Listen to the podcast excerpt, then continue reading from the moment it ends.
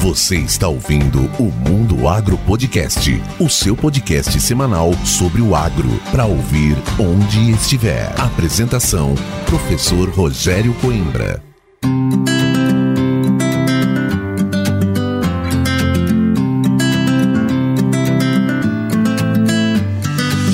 Começa agora mais um episódio do Mundo Agro Podcast, o seu podcast semanal sobre o agro para ouvir onde estiver e quando quiser. O episódio de hoje é especial e você sabe o porquê? Porque hoje é o Dia Nacional da Agricultura. A agricultura é a arte de cultivar o solo e produzir alimentos. E para falar sobre esse dia especial e também sobre toda a evolução da agricultura nos últimos anos, eu, professor Rogério Coimbra, convidei dois feras no assunto. Um deles é o engenheiro agrônomo Adriano Santin, que é gerente comercial de sementes na Agrex do Brasil. Brasil. E o outro é o engenheiro agrônomo Matheus Araújo Oliveira, que é supervisor comercial da Brasmax. É isso aí, você viu que o time de hoje é de peso. Então agora vamos chamar o Matheus e o Adriano para falar sobre a evolução e comemorar esse Dia Nacional da Agricultura.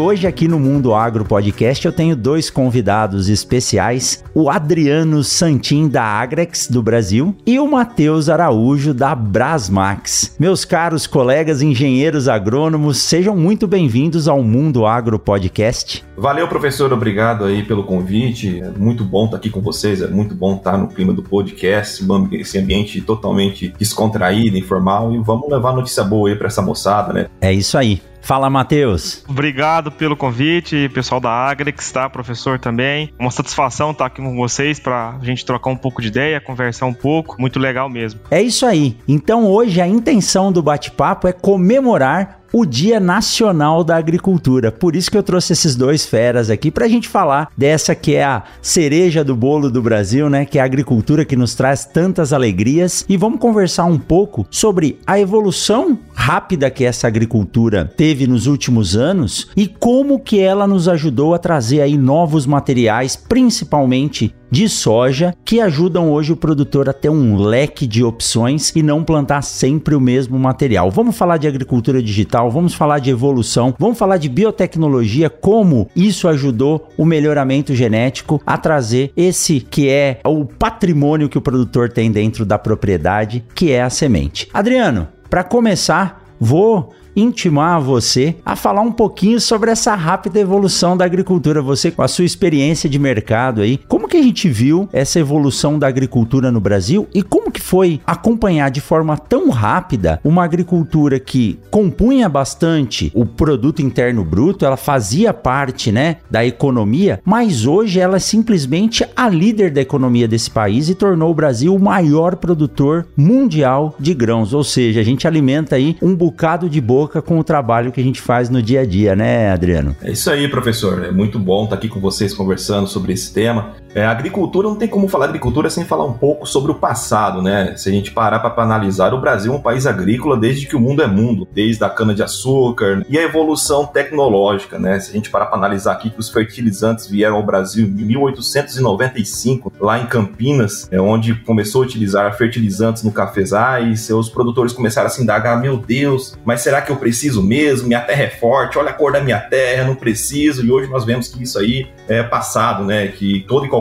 cultura é extrativista, então a gente precisa repor os fertilizantes. Depois a gente parando para analisar em 1970, os agricultores parando de remover o solo, vindo um pouco mais sobre o plantio direto, e aquela mesmo dilema. E essa palhada vai embuchar, vai virar em nada, olha esse matagal, não vai dar certo. Tudo isso junto com o glifosato vindo também naquela mesma época. Aí nós temos outro salto, outro patamar em 1995, onde veio as primeiras sojas RR oriundas da Argentina para o Brasil, e aí outro patamar de produtividade. Eu vou vou parar de bater a carteira porque daqui a pouco a gente vai falar um pouco mais sobre biotecnologia. É isso aí. Olha, Santim, você comentou aí, né, lá de Campinas. O episódio 149 do Mundo Agro Podcast, eu entrevistei um colega, inclusive de universidade, que depois de 20 e poucos anos eu acabei reencontrando, o Gerson Giomo, que trabalha com a parte de cafés especiais no IAC. E ele fez exatamente esse comentário que você falou agora. Hoje o Brasil, você citou cana e café, simplesmente as duas culturas as quais o Brasil é o maior produtor também. Ele falou, toda a tecnologia que a gente tem voltada ao café hoje, ela advém de muito estudo, muita pesquisa, né? E o IAC teve esse papel importante de ensinar como fazer uma calagem, como fazer uma adubação correta. Eu tô no centro-oeste do Brasil e aqui eu lembro do meu tio lá que participou do programa Pro Álcool como engenheiro químico, ele falava: "Olha, nós temos que avançar para o cerrado brasileiro e lá é possível de produzir sim. É só corrigir o solo e desenvolver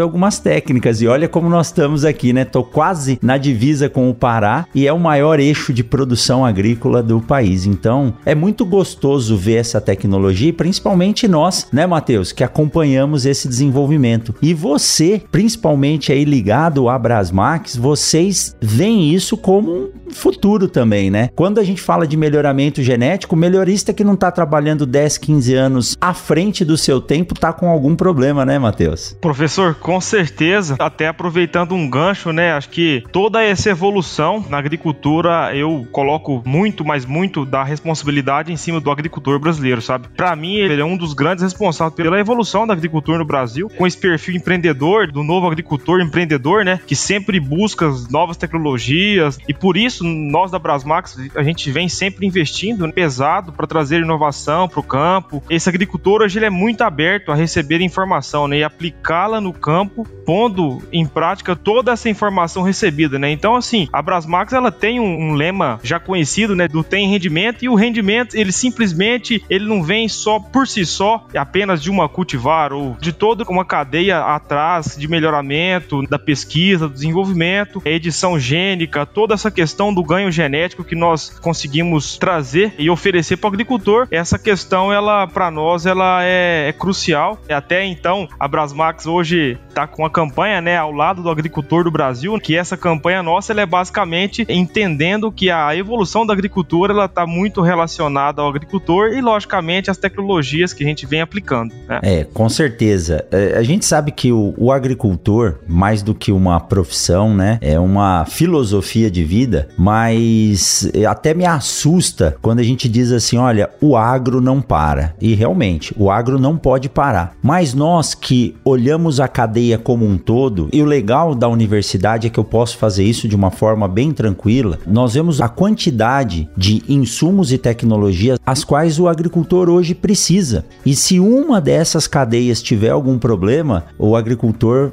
ou ele tem que se desenvolver muito rápido para aprender a produzir sem aquilo, ou senão nós estamos colocando em risco algo que é a maior riqueza de um país, que é a segurança alimentar. Então, quando a gente fala em termos de tecnologia, desde a parte do fornecimento aí de adubos, herbicidas, fungicidas, até o lado que eu mais gosto de falar, que são as sementes e os materiais genéticos, isso tem que ter um arcabouço, tem que ter uma estrutura muito bem feita para que o produtor possa receber isso e exercer a sua filosofia de produção agrícola, né? Então, Santim, puxando pro seu lado aqui pro nosso agora também, né? Quando a gente fala de sementes, tá aqui o Matheus, um, um obtentor, a semente, quando eu digo que é um patrimônio, eu tô falando isso de coração, porque alguns insumos nós usamos como gasto para controlar uma praga ou uma doença, mas a semente ela é investimento. E quando eu invisto numa estrutura pequenininha, eu sempre tenho umas sementinhas de soja, eu tenho aqui do lado, é uma estrutura tão pequena, mas com um pacote tecnológico tão grande, e eu não estou falando só das biotecnologias, eu estou falando de todo o processo de melhoramento que nós tivemos. Essa semana passada aí dei aula na agronomia falando para os alunos de fotoperíodo, aí a gente tem que falar de período juvenil, né? O aluno que não conhece período juvenil e trabalha aqui no Cerrado tem algum problema. Então, então, como que é e como que você vê esse desenvolvimento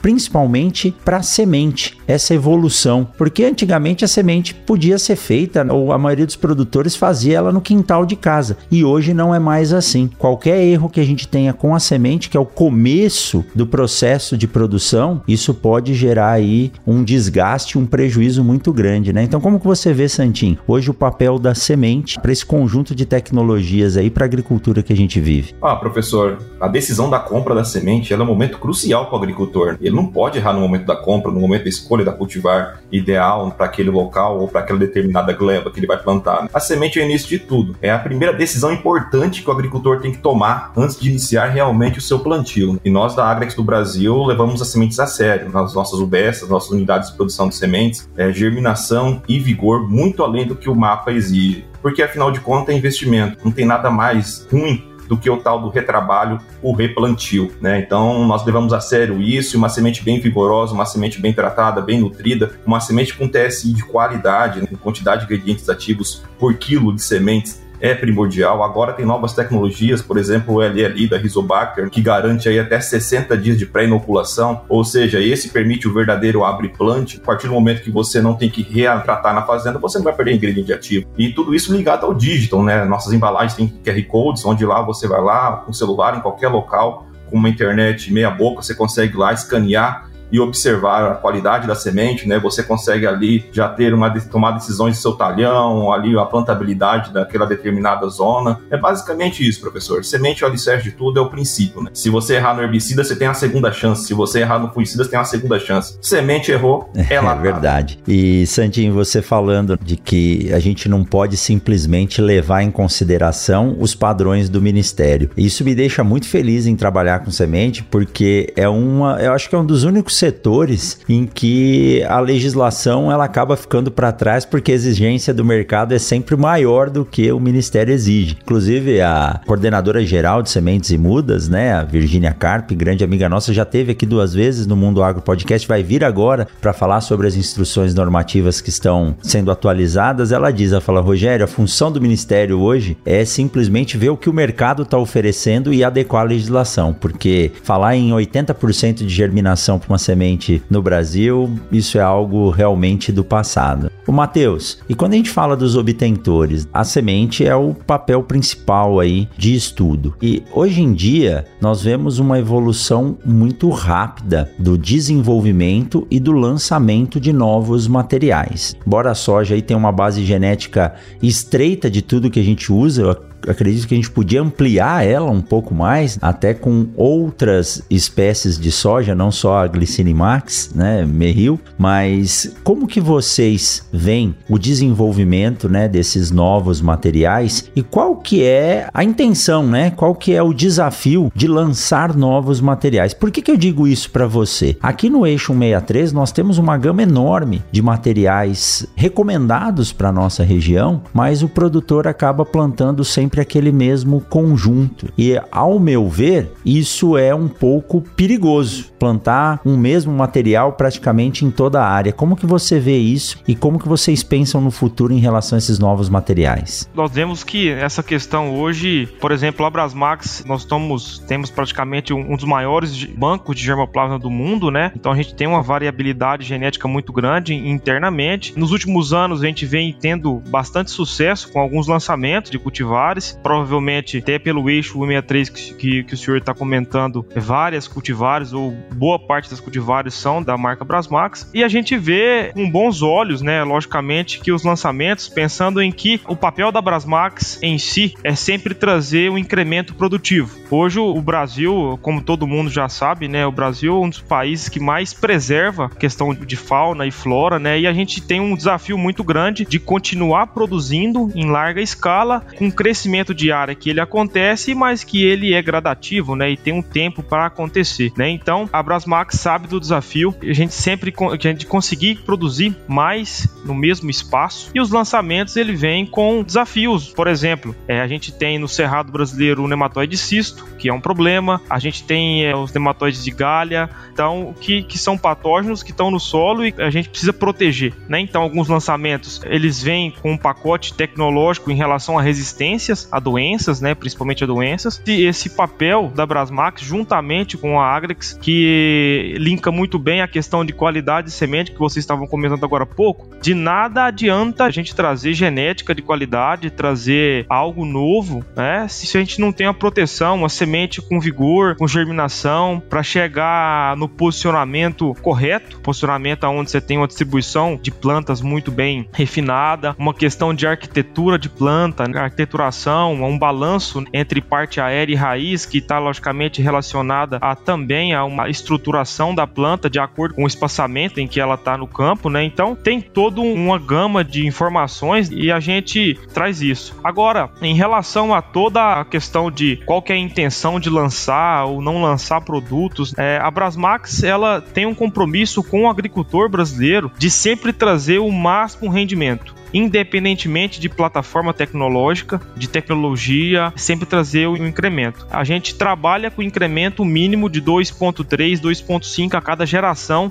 de cultivares. Né? Então, esse é o compromisso que a Brasmax tem. Legal, Matheus. É importante a gente ter um leque de materiais disponíveis ao produtor, porque nenhuma área é homogênea. Eu sempre tenho um talhão mais produtivo, um talhão menos produtivo, e o produtor tem que ter essa oportunidade de investir diferentes tecnologias, né, para poder compor a sua propriedade e ter uma boa produtividade média. Agora, o uso da biotecnologia, que é algo que tanto o mapeamento dos genes, quanto a própria engenharia genética, o processo de transgenia e hoje a edição gênica, eles trouxeram um avanço que eu costumo dizer que é a era Juscelino Kubitschek da semente, do melhoramento. Foi praticamente 50 anos em 5. Como que vocês veem uma evolução tão rápida e em termos né, de estabilidade desses materiais, como a gente conseguiu trabalhar e trazer tantos materiais num curto intervalo de tempo pro produtor. Porque se for pensar aí 20, 30 anos atrás, a gente tinha acho que cinco materiais de soja só sendo produzidos e comercializados no Brasil. E hoje a gente tem um número grande e principalmente dividido por grupos de maturação, que isso deu, ao meu ver, né, um detalhamento tão bom para o produtor ao escolher o material. Como que essa ferramenta aí vem ajudando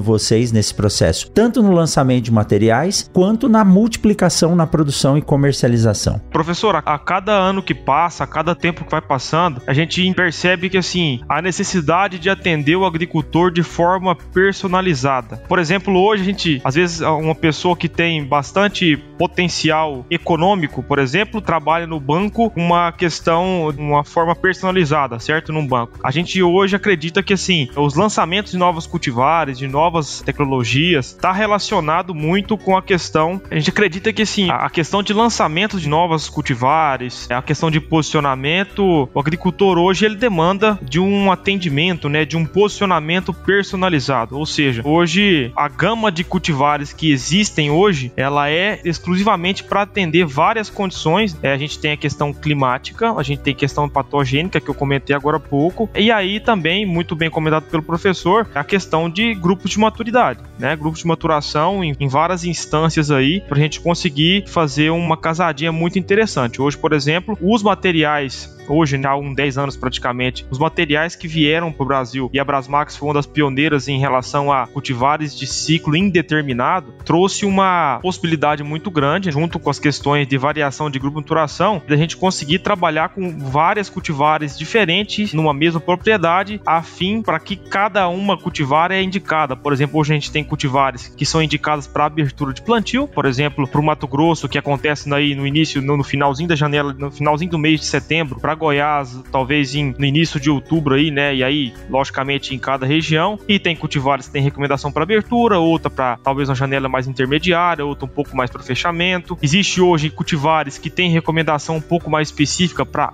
alta fertilidade, média fertilidade, baixa fertilidade, que são, por exemplo, é, hoje o Brasil, se eu não me engano, tem em torno aí de 45 milhões de hectares hoje e a projeção até 2027 é próximo de 52 milhões de hectares, né? E esses 52 milhões de hectares, esse crescimento, ele é em cima de áreas de baixa fertilidade, ou seja, áreas novas, né? Então, a gente sempre busca cultivares para atender o agricultor de forma personalizada. Então, hoje a gente tem a questão de plataformas tecnológicas, a gente trabalha com crop blockchain, por exemplo, hoje, que é o Brasmax recomenda, que traz para o agricultor uma, um, no digital, né? Pega o celular aqui, consegue cadastrar, consegue cadastrar a propriedade dele, mapear a propriedade dele, inserir informações e o aplicativo gera uma informação para o agricultor, uma recomendação para o agricultor. Então, essa evolução rápida, né? Em cinco anos aí, o negócio mudou muito, muito rápido, né? Então, logicamente que também vem, tem as questões de biotecnologias, né? De controle em lagartas, resistência a herbicidas, que facilitou o manejo do agricultor em relação a plantas daninhas, também, como eu falei, né? De lagartas também. Então, esse é um complexo muito grande que traz facilitação para o agricultor e gera também uma, uma maior possibilidade de recomendações, né? Então, tem, a gente tem uma gama muito grande, né? De cultivares com várias especificações que consegue atender a demanda do agricultor, seja qual ela for. Né? Santini,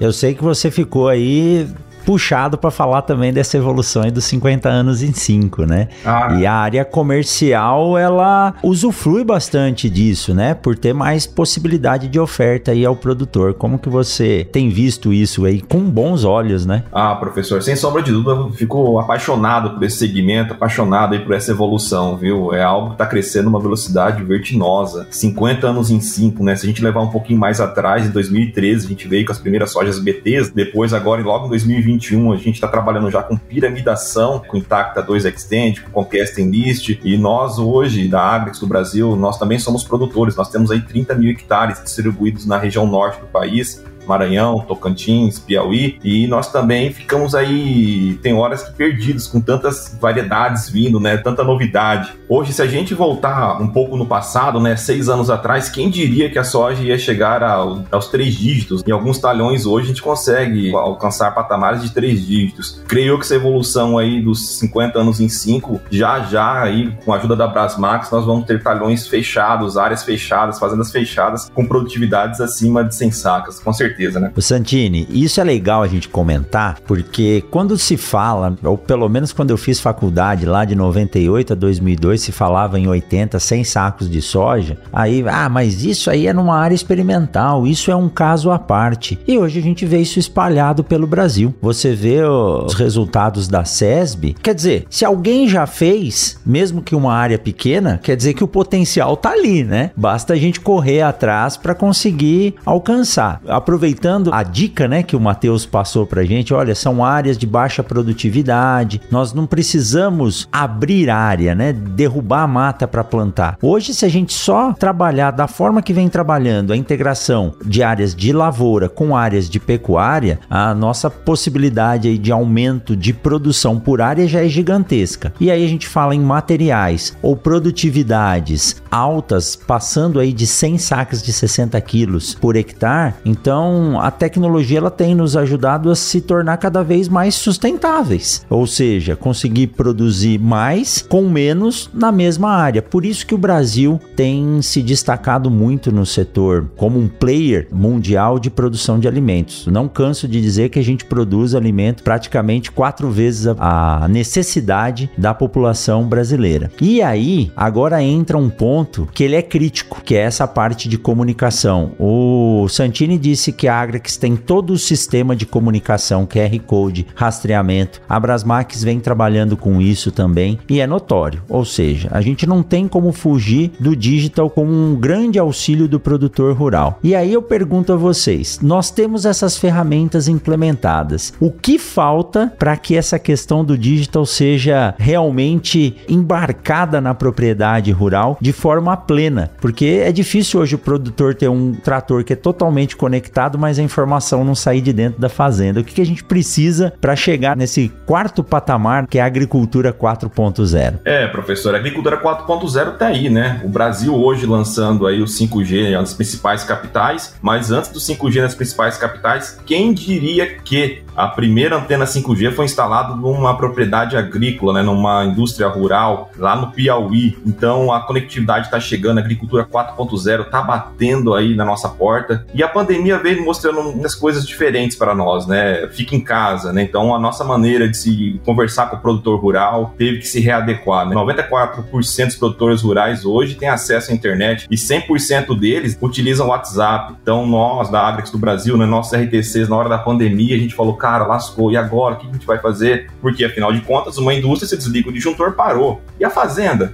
Exato. A, a fazenda não para, cara. A sojinha tá lá crescendo, a lagarta tá lá comendo, a doença tá lá invadindo, o nematóide tá lá sugando. Então nós precisamos sim, né, de nos readequar, de ir lá olhar e passar essa informação pro produtor de uma maneira mais fria, né? Infelizmente aí pela interatividade aí, né, conectividade através de links de lives, através de manchetes, posts né, no Instagram, no próprio WhatsApp. Então a agricultura está aí, né? Agora as máquinas se conversando, através de aplicativos hoje você tem a possibilidade de ver se vai chover na propriedade para você startar um plantio, para você pausar um plantio, uma máquina parada, uma pulverização parada, o porquê tá parado, o proprietário rural, esse novo nativo digital consegue tocar a fazenda no escritório na cidade. Então o Brasil, sem sombra de dúvida, é um celeiro do mundo e eu tenho muito orgulho dessa nação porque uma tecnologia lançada nos Estados Unidos, uma máquina lançada lá, automaticamente ela vem para cá também, né? Tem muitos desafios. Às vezes é lançada primeiro aqui, né? É isso aí. Às vezes eles lançam primeiro aqui para testar, viu? É, primeiro vem para cá para depois ir para lá, porque tá, os americanos vêm para cá ficam loucos, né? Porque os modos rurais lá são minúsculos perto dos nossos, perto dos grupos familiares que tem aqui no Brasil, né? É basicamente isso, professor. É o celeiro do mundo, a conexão tá aí, nós temos nossos desafios de logística ainda, mas a conectividade tá aí, as startups estão vindo com gosto de gás e vamos crescer, vamos evoluir, com certeza, viu? Ó, essa daí que a primeira antena 5G foi instalada lá no Piauí, eu não sabia. Você viu como a gente não consegue, mesmo com toda a fonte de informação, a gente não consegue pegar tudo a todo tempo. Mas a conectividade, eu acho que ela vai fazer uma diferença muito grande. E a conectividade de forma global, né? A gente tem aí a,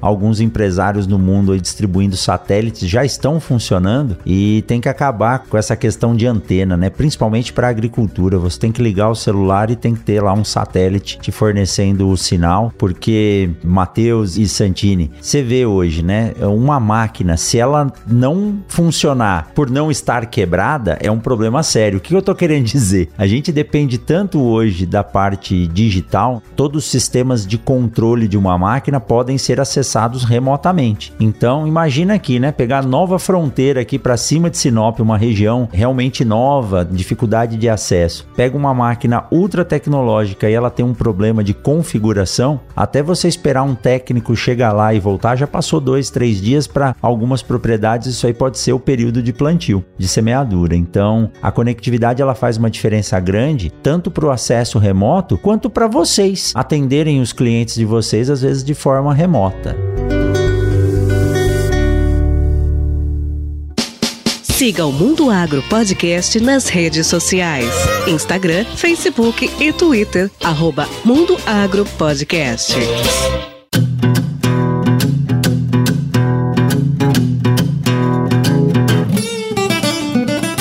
Ponto aí que você falou, Santini, é uma comunicação mais fria. Vou te dar uma boa notícia, viu? Durante esse período de pandemia, nesses projetos que nós temos na universidade, a gente fez algumas entrevistas com os produtores e se perguntava a ele, né, o que, que ele mais queria fazer quando tivesse a liberdade de movimentação novamente, né, em função do fim da pandemia. Sabe o que, que ele dizia, Santini? Ele dizia o seguinte: eu quero ir num dia de campo, eu quero boa, ir na, no lançamento de um produto, eu quero estar tá com a turma de novo conversando, né? Então, é, embora muitos achem que não, mas essa interação ela é muito importante. Ela é muito importante. Com certeza, professor. Com certeza. A gente está percebendo isso mesmo pela volta das feiras e eventos, né? O produtor voltando aí sedento de informação, sedento de contato, né? A agricultura é isso. Exatamente, exatamente. Ô, Matheus, a gente falou aí sobre, né, lançamentos, é, o trabalho que a tecnologia tem feito, melhoramento genético tem feito, e a Brasmax, como uma obtentora, um banco de germoplasma grande, tem nas suas mãos o potencial de produzir muito material. O que, que vocês estão olhando para o futuro hoje? É, hoje a gente fala bastante em materiais de ciclos mais curtos, com resistência ou tolerância a nematóide, que acho que é um fator importante de se comentar. Nematóide não dá mais para controlar, a gente tem que saber conviver com ele e tem dado para conviver aí fazendo uma estratégia boa do sistema de produção adequada. Então a gente tem nematóides, ferrugem é algo que tem que se preocupar, mas a gente já sabe manejar, e outros problemas aí, ou soluções que o lançamento desses materiais ou as, as misturas, né, o melhoramento atuando, os cruzamentos podem trazer aí de benefício para o produtor, não só em termos de produtividade, mas sim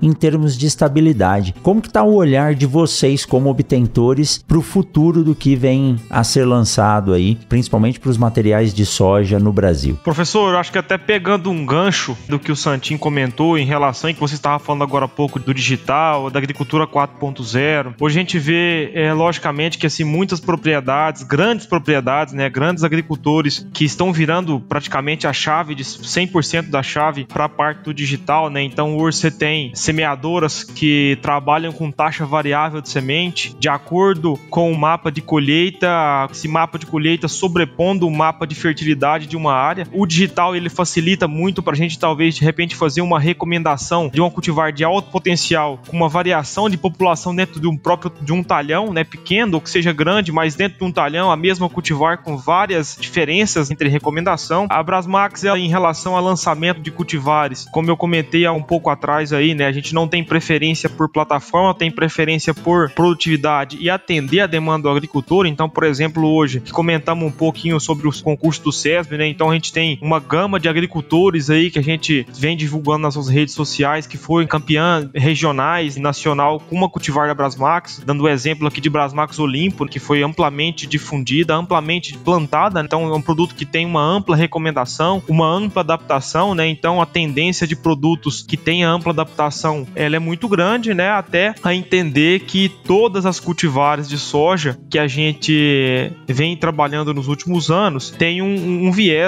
muito forte de trazer sempre, única e exclusivamente por agricultor, é o rendimento, que não é basicamente só produzir uh, os três dígitos e também trazer rentabilidade para o agricultor. Assim, a Brasmax ela vem numa crescente muito grande, professor, né? No 2021 a gente tinha praticamente em relação a, a números de genética, né, comercializada, praticamente 38% do mercado. Depois chegamos aí a 41 e agora a projeção aí para 40, 43% de market share é, e muito atrelado a alguns cultivares históricos, né? Por exemplo, a gente teve um desafio que há 12, 13 anos atrás foi um desafio que uma RR lançada há, há um tempo atrás, que até hoje perdura no mercado por muita capacitação. A gente tem a própria Brasmax Olímpico, que a gente comentou agora, que é uma cultivar que vem quebrando os paradigmas, né, em relação à produtividade. É, e aí agora novas cultivares em novas plataformas biotecnológicas que, além da produtividade, traz também várias soluções para o agricultor. Então, hoje, por exemplo, até linkando em relação ao que a Brasmax traz com o Brasmax recomenda dentro da plataforma do CropChain, trazer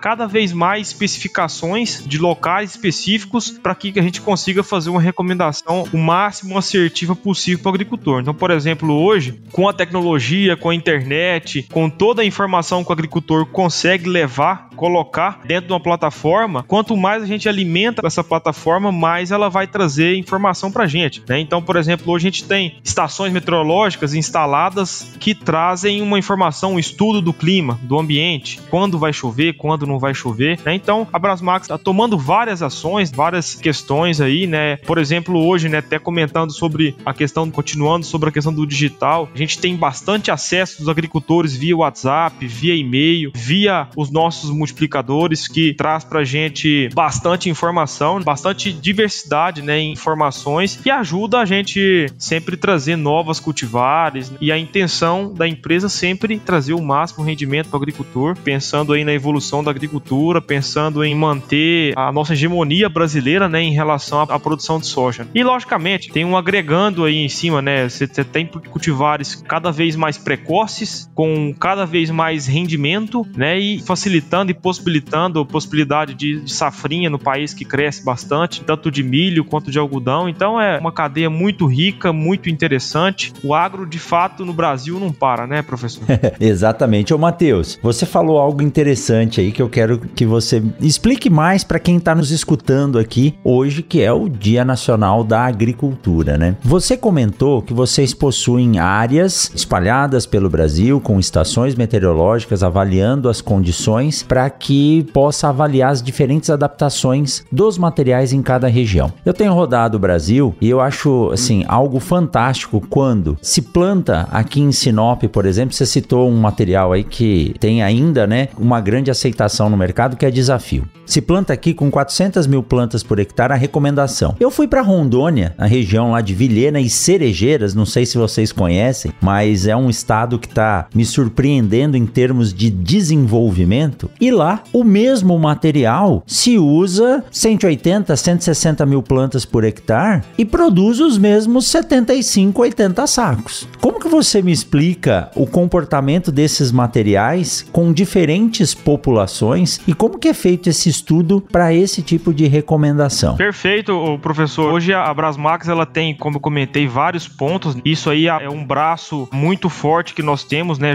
com o setor de desenvolvimento de produtos e a pesquisa e desenvolvimento. Ela está presente em praticamente todos os estados produtores de soja do país hoje, em algumas regiões específicas sim, com estudo de meteorologia, estudo de épocas de plantio e logicamente estudo de, de população, né? Hoje nós temos um compromisso muito grande com o agricultor e com o multiplicador, né? Nosso multiplicador em trazer o posicionamento de cultivares. Logicamente que a gente entende que assim, o comportamento de soja ele, ele tem uma variação muito grande de acordo com região. Aproveitando até o gancho da cultivar que o senhor comentou, né, da desafio, eu já vi desafio no, em um mesmo talhão com faixas de diferentes fertilidades, com uma diferença de 200 mil plantas finais, né, entre uma área e outra, e produzindo praticamente o mesmo, até talvez numa condição um pouco mais, com menos de planta, produzindo um pouco mais por questão de compensação em fertilidade. Então, assim, isso vem muito, está muito relacionado também com a, a adaptação do germoplasma, né? Por exemplo, pensando no Mato Grosso, com a tropicalização de produtos que tem uma adaptação e aí de acordo com a, a população que a gente trabalha, ela vai se modificando. E assim, às vezes até comentando em dia de campo, o agricultor às vezes pergunta, né, dando um exemplo aqui, ó, cultivar X engalha ou não engalha? Depende. Depende aonde você vai trabalhar, depende a condição vegetativa que você vai colocar essa planta, depende da altitude, da latitude, do regime de chuva, da quantidade de nutrientes disponível, do manejo do agricultor. Então hoje a gente tem vários produtos que são disponibilizados, né, que disponibilizam, por exemplo, nutrientes via parte aérea, né, que também muda, também proporciona é uma, um fornecimento maior de nutrientes de absorção talvez um pouco mais rápida, né, pela planta. E aí depende muito do ano. Às vezes é um ano mais seco e você tem condições de déficit hídrico no solo, a planta não consegue absorver tudo o que ela precisa e o cara fornece via foliar e tem um sucesso. Né? Às vezes é um ano muito úmido, por exemplo, na última safra, praticamente para cerrado, a gente teve um ano com bastante chuva, né, com solo túrgido, com uma condição de ambiente bastante úmida, então toda a capacidade, tudo que a planta tinha de absorver do solo, né, o que o solo está disponível, né, de, em relação a nutrientes, a planta absorveu, né, e aí às vezes em algum momento cresce um pouco mais, vegeta um pouco mais, então isso vai de condição para condição. Hoje o desenvolvimento e a pesquisa trabalha com uma escala muito grande de variação de população para conseguir trazer posicionamento. É logicamente que hoje, se você olhar no portfólio da Brasmax, existe um range populacional que, se você for escrever todas as municípios, todas as condições que nós temos no país, fica um livro, né? Vira uma Bíblia. Então a gente tem um range populacional e aí a gente conta muito com a expertise do agricultor, de vários consultores, agrônomos que trabalham no país, para ter curiosidade em olhar e falar, cara, mas por que que essa cultivar aqui em determinada região é 200 mil plantas finais por hectare, em outra região é 400 mil plantas finais por hectare? Então é curioso e é uma coisa que a gente sempre prioriza muito na Brasmax, né, junto com todos os parceiros, que é recomendação afinada, a recomendação da porteira para dentro, que eu costumo dizer, professor. Então, cada condição é uma condição. Então, é isso que a gente vem fazendo, trabalhando, correndo atrás e nessa demanda aí de sempre trazer a melhor opção para o agricultor. É por isso, Matheus, que eu falo para todos os agricultores: abra a porteira da sua fazenda para que os materiais possam ser testados lá dentro, né? Porque isso ajuda muito a gente fazer um desenvolvimento em micro região região. Essa região lá de Vilhena e Cerejeiras, a gente tem uma parceria na universidade aqui com o pessoal da Copama, que é uma cooperativa de produtores, não sei se vocês conhecem lá, e eles fizeram um trabalho exatamente desse, né? Pegando os materiais e avaliando quais são as melhores populações e chegaram nesse ponto. Muito bom, muito bacana, muito bacana. E realmente, professor, em algumas condições, é de fato em nível de detalhe. Você comentou de micro-região. Dentro de uma micro-região existe posicionamento diferentes por várias condições. Então é, é de fato da porteira para dentro. A própria Brasmax, ela conta muito com o agricultor, o agricultor que abre as portas para a gente fazer nossos testes e trazer informação para o mercado, sabe? Com certeza, tem que testar, tem que testar.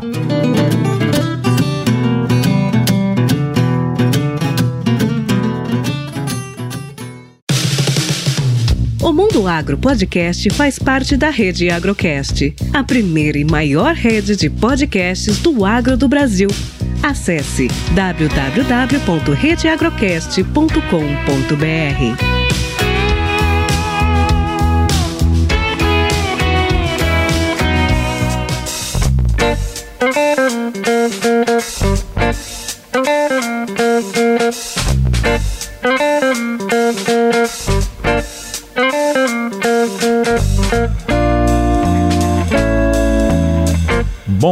Depois desse breve intervalo aqui, desse super bate-papo, em comemoração ao Dia Nacional da Agricultura, você, Santini, que é o nosso especialista aí na área comercial, houve uma mudança, uma evolução também na comercialização de sementes de soja e a maioria das empresas, acredito que a Agra siga essa linha também, em se comercializar plantas por hectare e não mais quilogramas de semente, o que causava uma série de problemas, né? Então agora como a gente ouviu esse apontamento né, do Matheus, de que cada região tem uma recomendação de número de plantas, de população, como que você vê hoje esse mercado de comercialização de unidades de produção? Isso eu vejo uma grande vantagem para o produtor. Como que você tem visto isso e trabalhado com isso, Santini? Ô, professor, isso aí é um futuro sem volta, viu? É, não tem mais como voltar, não. O número de sementes por bag facilita muito tanto a vida nossa, dos produtores de sementes, quanto a vida do agricultor pois aí, né, com o custo agregado tá ficando aí por unidade de semente, né, por bags, nós conseguimos vender a quantidade precisa que ele precisa para fechar determinado talhão ou determinada propriedade. Nós daqui da Agres do Brasil trabalhamos com bags de 5 milhões de sementes, já abolimos a utilização de sacas de 40 quilos ou PMS, que muitas das vezes PMS acabava confundindo, causava algum certo transtorno com os agricultores, né, uma descredibilidade, alguns pontos de interrogações, algumas dúvidas, será que realmente está vindo a quantidade suficiente para mim fechar determinado talhão? E nós sabemos, né, que a soja, ela não tem só peneira 6,5, né? O dossel da planta da soja tem diversos tipos de tamanho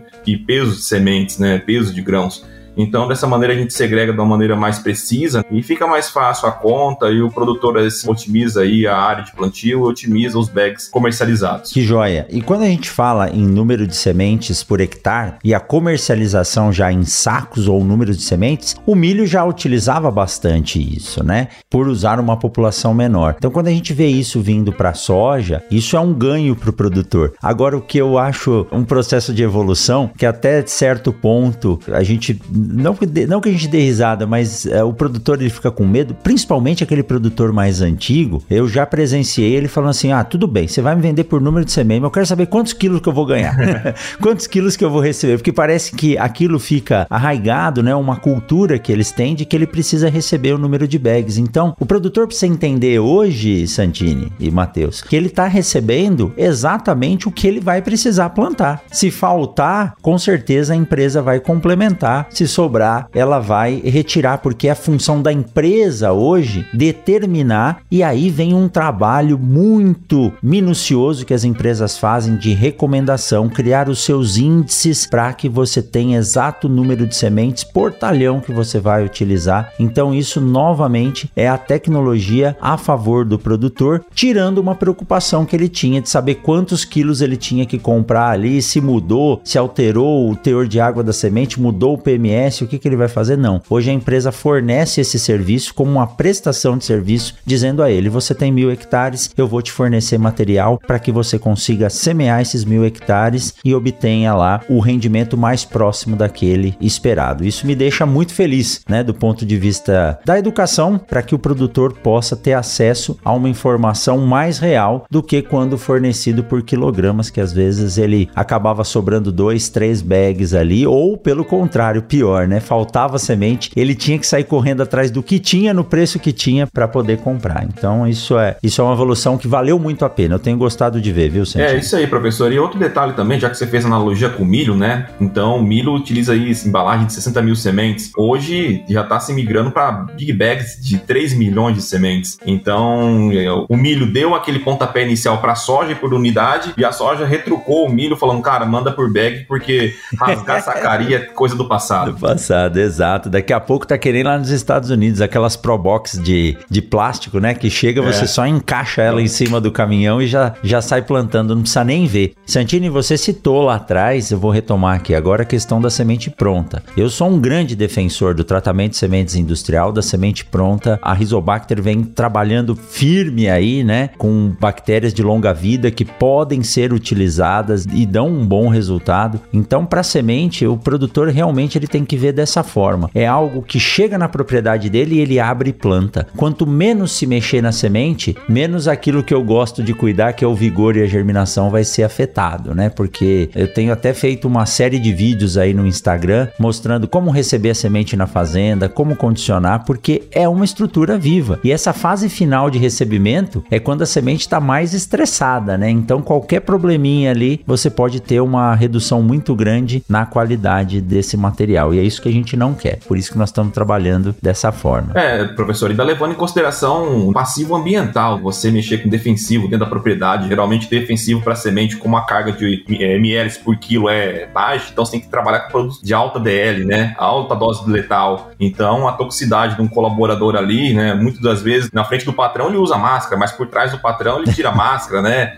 E é, passa o dedo exato. lá e cheira. Então, cara, a segurança ambiental e a segurança desse colaborador utilizando um TSI abre plant é fenomenal, né? E hoje o... só por isso já valeria a pena, né? Só... Tirando é. o benefício da dose certa lá no sul. É, e ele passa esse passivo, né, trabalhista para a empresa, né, para a indústria, né, para nós trabalharmos com uma máquina especializada para isso e contamina menos o ambiente. É uma agricultura mais sustentável, uma agricultura moderna, uma agricultura aí que o Brasil precisa migrar e está migrando para isso. Muito bom, ó, se deixar nós vamos tocando aqui e o tempo passa e vai longe, mas antes de finalizar, né, antes de chamar vocês aí pro final, eu tenho mais uma pergunta que é aquela derradeira, né? O que que vocês esperam aí pro futuro da agricultura, já que a gente está comemorando hoje o Dia Nacional da Agricultura, que tem trazido muita alegria em função da evolução. O que que a gente vê aí para um futuro próximo da agricultura do Brasil e do mundo? É, professor, aproveitando o gancho aí, parabéns para todos os agricultores, né? Pois sem agricultores e agricultoras nós não teríamos dia da agricultura, né? Nós teríamos aqui passando fome, cara. E se a gente for levar em consideração a área do Brasil, que 8% do nosso território é utilizado para produção de grãos e 20% é utilizado para pecuária, ou seja, 30% do nosso solo é responsável, né? Como diz você, por alimentar aí quatro vezes a população brasileira. Se existe um lugar no mundo, cara, para alimentar o mundo, esse local se chama-se Brasil, que é o lugar. E se falando aí para agricultura, futuro da agricultura, eu vejo a agricultura mais sustentável, sabe? Com o uso mais racional dos, dos ativos ambientais, é, não parar de irrigar, não parar de utilizar pivô, mas o uso mais racional da água, mas o uso mais racional dos, de toda a nossa cadeia, né? Dos insumos como todos, né? Doses letais mais brandas. A agricultura orgânica, a gente sabe que não dá para alimentar o mundo com a agricultura orgânica, mas uma agricultura mais sustentável. Eu vejo isso aí como máquinas autônomas, inteligência artificial, maior acessibilidade do produtor às tecnologias, e se a gente parar que tá batendo na porta aí, muitas empresas já estão te, te utilizando, é o CRISPR, né? Onde você já viu edição gênica, você chegar a pegar uma planta lá e dar uma vacina para dar uma vacina na planta, você editando o DNA dela, né, colocando resistência seca, resistência a algum complexo de lagartas, complexo de lagartas, né, resistências que você queira dar em tratar dessa, dessa, dessa cultivar. Basicamente é isso, professor. Eu vejo o futuro nosso é fantástico, viu? Eu quero estar tá aqui vivo para ver a soja passando da casa de três dígitos padrão Brasil, não somente no César. Embora o Elon Musk agora fez um foguete que dá ré, mas se dá ré for só para melhorar e sair mais alto, né? A agricultura não dá ré não, é só para frente. É isso aí. Perfeito. Acho que eu faço um pouco das palavras do Santinho as minhas, mas eu vejo que assim, espero o futuro da agricultura brasileira é muito promissor. Logicamente que assim, hoje nós estamos muito mais avançados em todos os sentidos para que a gente consiga fazer com que a evolução evolução seja mais rápida, que seja talvez não que é doloroso, mas toda evolução ela tem seus percalços, né? Mas que não cause impactos, né? E aí tudo essa questão que o Santinho comentou é muito importante. E eu vejo que assim a evolução da agricultura ela passa muito pelo conhecimento das pessoas que estão no campo as pessoas que estão se formando, acredito que tenha alunos, né, de graduação escutando o, o, podcast, né, tem pessoas também já formadas aí e passa muito pela mão desses profissionais que estão no campo, que é conscientizar toda a cadeia e, e usar a tecnologia ao favor da agricultura, ao favor da sustentabilidade. Eu até falo por mim próprio, nós comentamos um pouco tempo atrás agora aí sobre tratamento de sementes industriais. Eu comecei a minha profissão, a minha carreira como eu tratava sementes sementes e eu via cada absurdo que acontecia, tratamento on farm, né, que é o famoso on farm, né, de doses que passava, faltava e, e daí para frente, né? Então, o que eu espero é, e que a Brasmax, né, logicamente, é esse futuro sustentável, a gente buscar trazer sempre soluções para diferentes necessidades aí, a fim de atender todas as condições específicas de uma maneira sustentável. Mas é isso, acho que é isso, professor. Muito bem. Olha, eu quero complementar aqui a consideração de vocês. Toda tecnologia, ela tem nos ajudado e tem dado base e agora tem uma tecnologia que ela é fundamental para a agricultura, que chama-se capacitação. A mão de obra, o recurso humano capacitado, como você disse, o operador lá das máquinas de tratamento na fazenda, eles não conseguem regular a dose correta, às vezes chega no final do tratamento, tem sementes, faltou produto, ou tem muito produto e não tem semente. Aí é a hora que o problema está implementado. Então eu acho que o futuro do setor agropecuário no Brasil, da agricultura, ele depende muito de profissionais capacitados. Então a capacitação, o treinamento, aquela história que eu conto nas minhas palestras do afiar o machado, vale a pena parar um pouco para afiar o machado e estar tá sempre com os termos, as tecnologias, os conceitos e as aplicações sendo muito bem feitas. Então não adianta nada uma gasolina premium para um motor mal regulado. Então eu acho que a cerejinha do bolo aí a gente colocar que a capacitação dos recursos humanos que nos, nos auxiliam aí nessa produção tem que ser muito bem vista. Bom, Adriano Santin e Matheus Araújo uma grande honra ter vocês aqui, aí representando a Agrix do Brasil e a Brasmax, duas empresas que têm colaborado muito para o desenvolvimento dessa agricultura. E fica aqui a nossa homenagem ao agricultor que faz parte da agricultura, sendo hoje o Dia Nacional da Agricultura. Adriano Santin, Matheus, muito obrigado. Foi uma honra bater um papo com vocês. Acho que vocês têm que voltar mais vezes aqui para a gente explorar mais muitos assuntos aí que ficaram por trás nessa praticamente aí uma hora de bate-papo. Muito obrigado, viu? Obrigado, professor. Obrigado, Matheus. Obrigado a todos aí que tiveram paciência de escutar nós aí durante esse podcast. É, espero ter levado um pouco de conhecimento, agregado o dia de vocês aí. Eu sei que alguns de vocês devem estar dirigindo nesse momento. Boas vendas, bom trabalho